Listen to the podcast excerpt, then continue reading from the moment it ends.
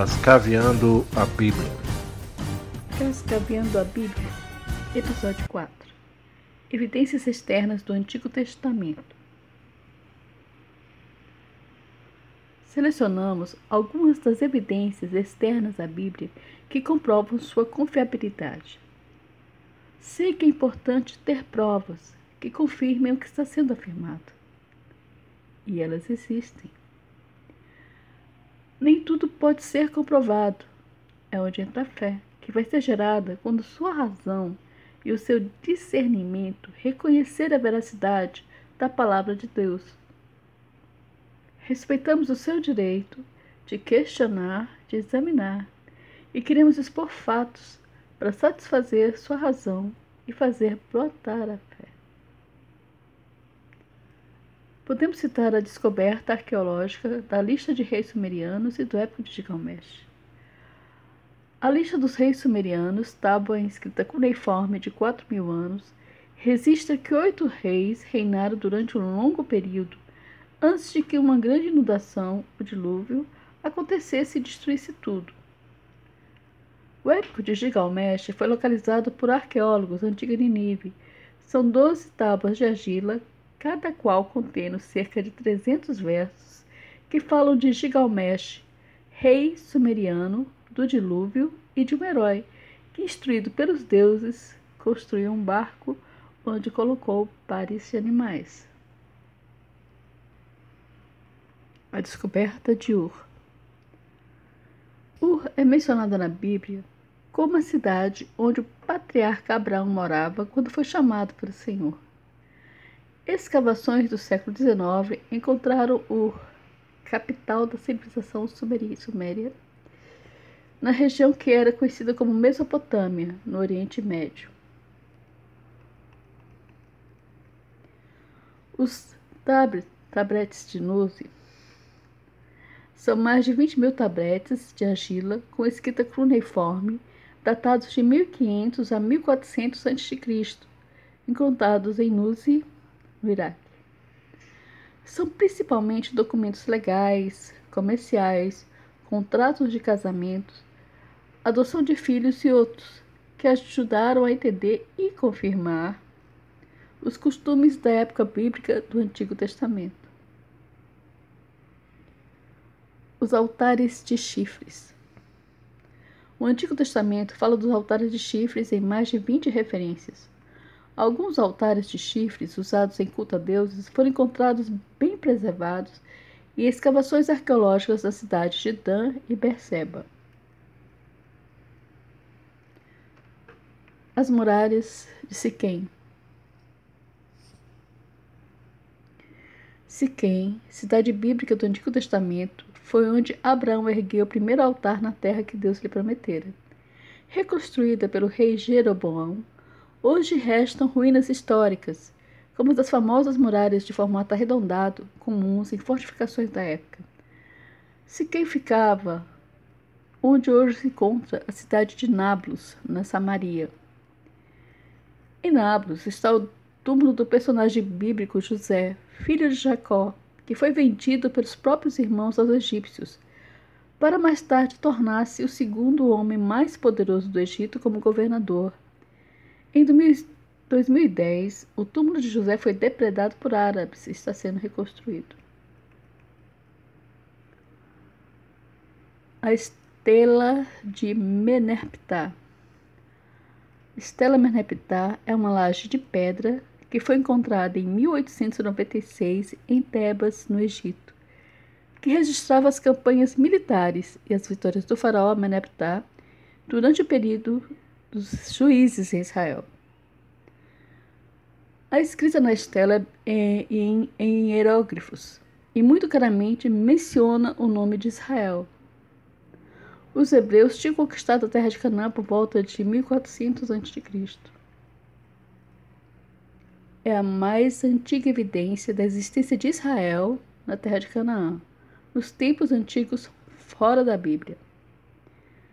O texto sobre a pedra diz: Canaã é pilhado com todo mau caminho, Asquelon é conquistado e em cativeiro, Gesser apreendidos, Enoã feita inexistentes. Israel é desperdiçada, nua de sementes.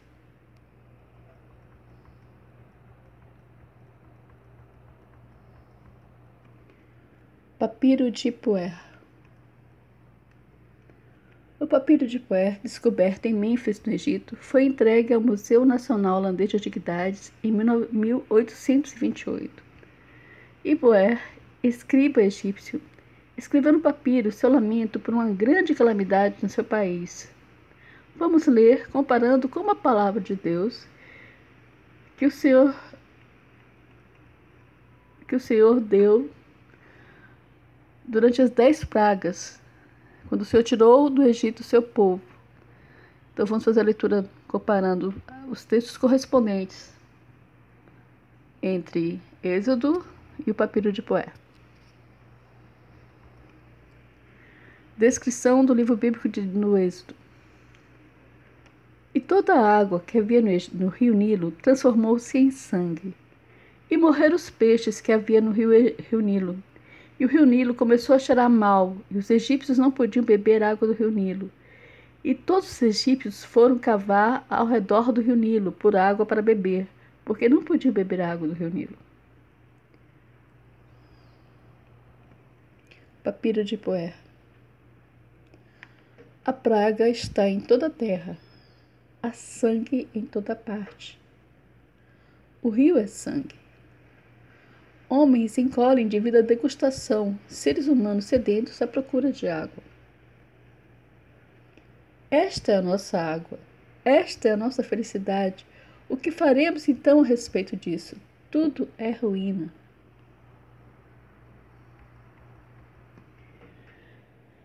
Em Êxodo nós vemos: Corria fogo para baixo a terra, e Jeová fazia cair saraiva sobre a terra do Egito. Assim houve saraiva e fogo tremulando em meio da saraiva. Era muito forte, de modo que nunca tinha havido nenhuma semelhante a ela em toda a terra do Egito, desde o tempo em que se tornou nação. A saraiva copiou tudo o que havia no campo, desde o homem até o animal, e toda a sorte de vegetação do campo, e destroçou toda a sorte de árvore do campo. Ora, tinham sido atingidos o linho e a cevada, porque a cevada estava espigando e o linho estava em flor. Ipuer resiste no seu papiro. De fato, portões, colunas e paredes foram consumidas por fogo. O Baixo Egito está em lamúrias, o inteiro palácio está sem sua receita, a este pertence por direito o trigo e a cevada, os gansos e peixes. De fato, os grãos pereceram em todo canto. De fato, pereceu o que ontem era visto. A terra foi abandonada no esgotamento, igual quando se corta o linho.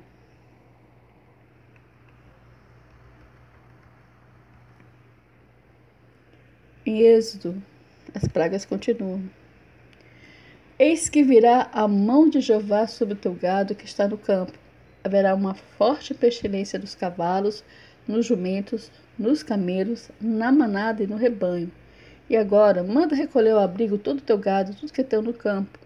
Mas todo aquele que não determinou no seu coração dar consideração à palavra de Jeová, deixou no campo seus servos e seu gado.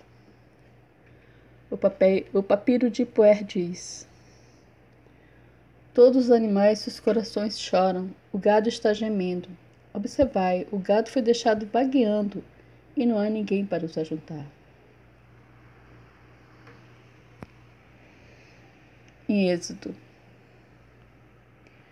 Moisés estendeu imediatamente a mão para os céus e começou a ver uma escuridão sombria em toda a terra do Egito por três dias. E Puer registrou no seu papiro. A terra está sem luz.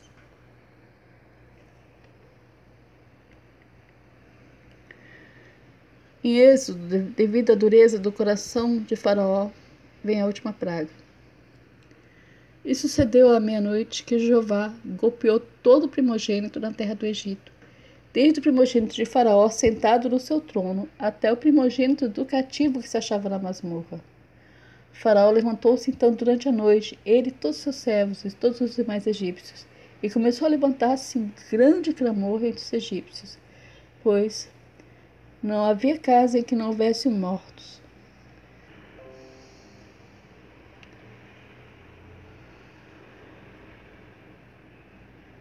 E Poer, seu papiro, resiste. De fato, filhos dos príncipes são lançados nas ruas. A prisão está arruinada. Aquele que coloca seu irmão no chão está em toda parte. Há gemido em toda a terra misturado com lamentações. Veja o fogo subiu bem alto e o seu ardor segue contra os inimigos da terra.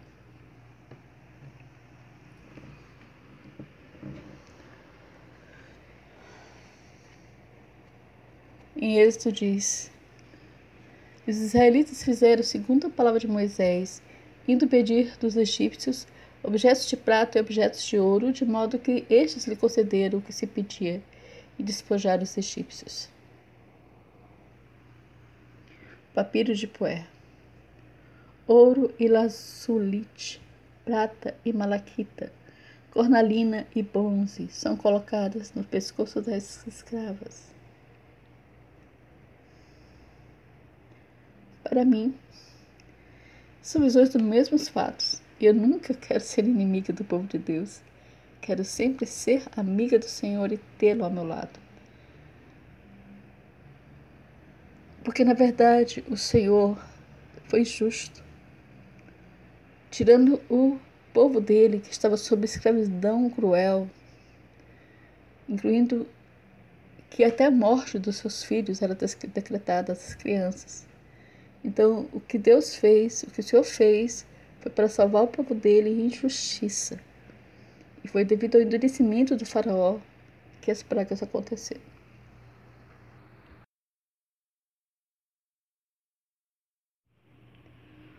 Obelisco Negro de Salmanazar O obelisco negro de Salmanazar III é um artefato encontrado na antiga cidade de Ninive, um dos mais antigos artefatos arqueológicos a se referir a um personagem bíblico, o rei hebreu Jeú. Data de 841 a.C.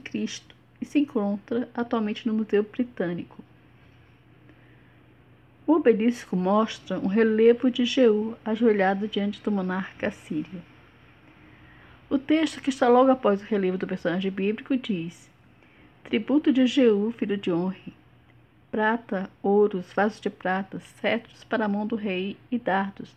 Salmanazar recebeu dele.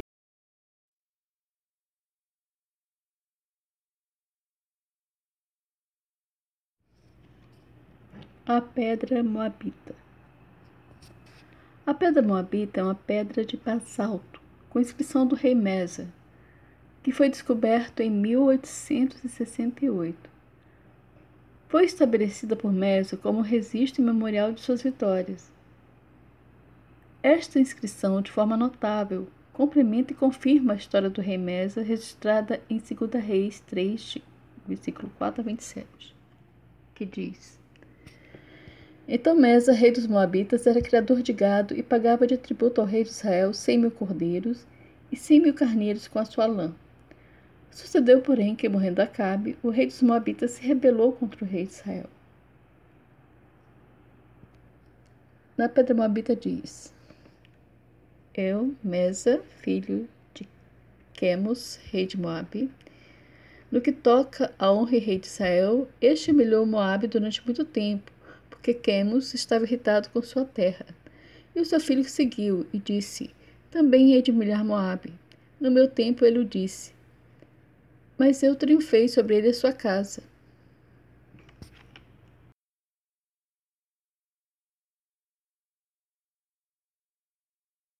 Prisma de Taylor Artefato semelhante ao prisma de Taylor, um prisma hexagonal de argila queimada, que faz referência à batalha travada entre Senaqueribe e o rei hebreu Ezequias, no início do século VII a.C., uma batalha tão importante que foi narrada em três lugares diferentes da Bíblia, em 2 Reis 19, 2 Crônica 32 e Isaías 37 e 38. Este artefato também se conta no Museu Britânico. E assim temos vários outros achados. Por exemplo, o túnel de Ezequias, que é uma abertura em escavação em terra sólida, descoberto em 1880. Esbron, cidade mencionada 38 vezes na Bíblia, conhecida hoje como Esban, e muito mais. As cartas de Laques. Sabemos pela Bíblia que Laques serviu como quartel-general durante o período do sítio a Jerusalém. Jeremias 34, 5 a 7. Em 1975, descobriram-se 18 cartas nas ruínas de Laques. Mais tarde acharam-se mais três. Todas essas cartas pertencem à época de Jeremias e foram escritas por volta do ano 600 a.C., à tinta e em cascos de vasos de barro. Algumas das cartas foram reconhecidas como parte da correspondência entre um oficial e o chefe de uma pequena guarnição ao norte de Laques.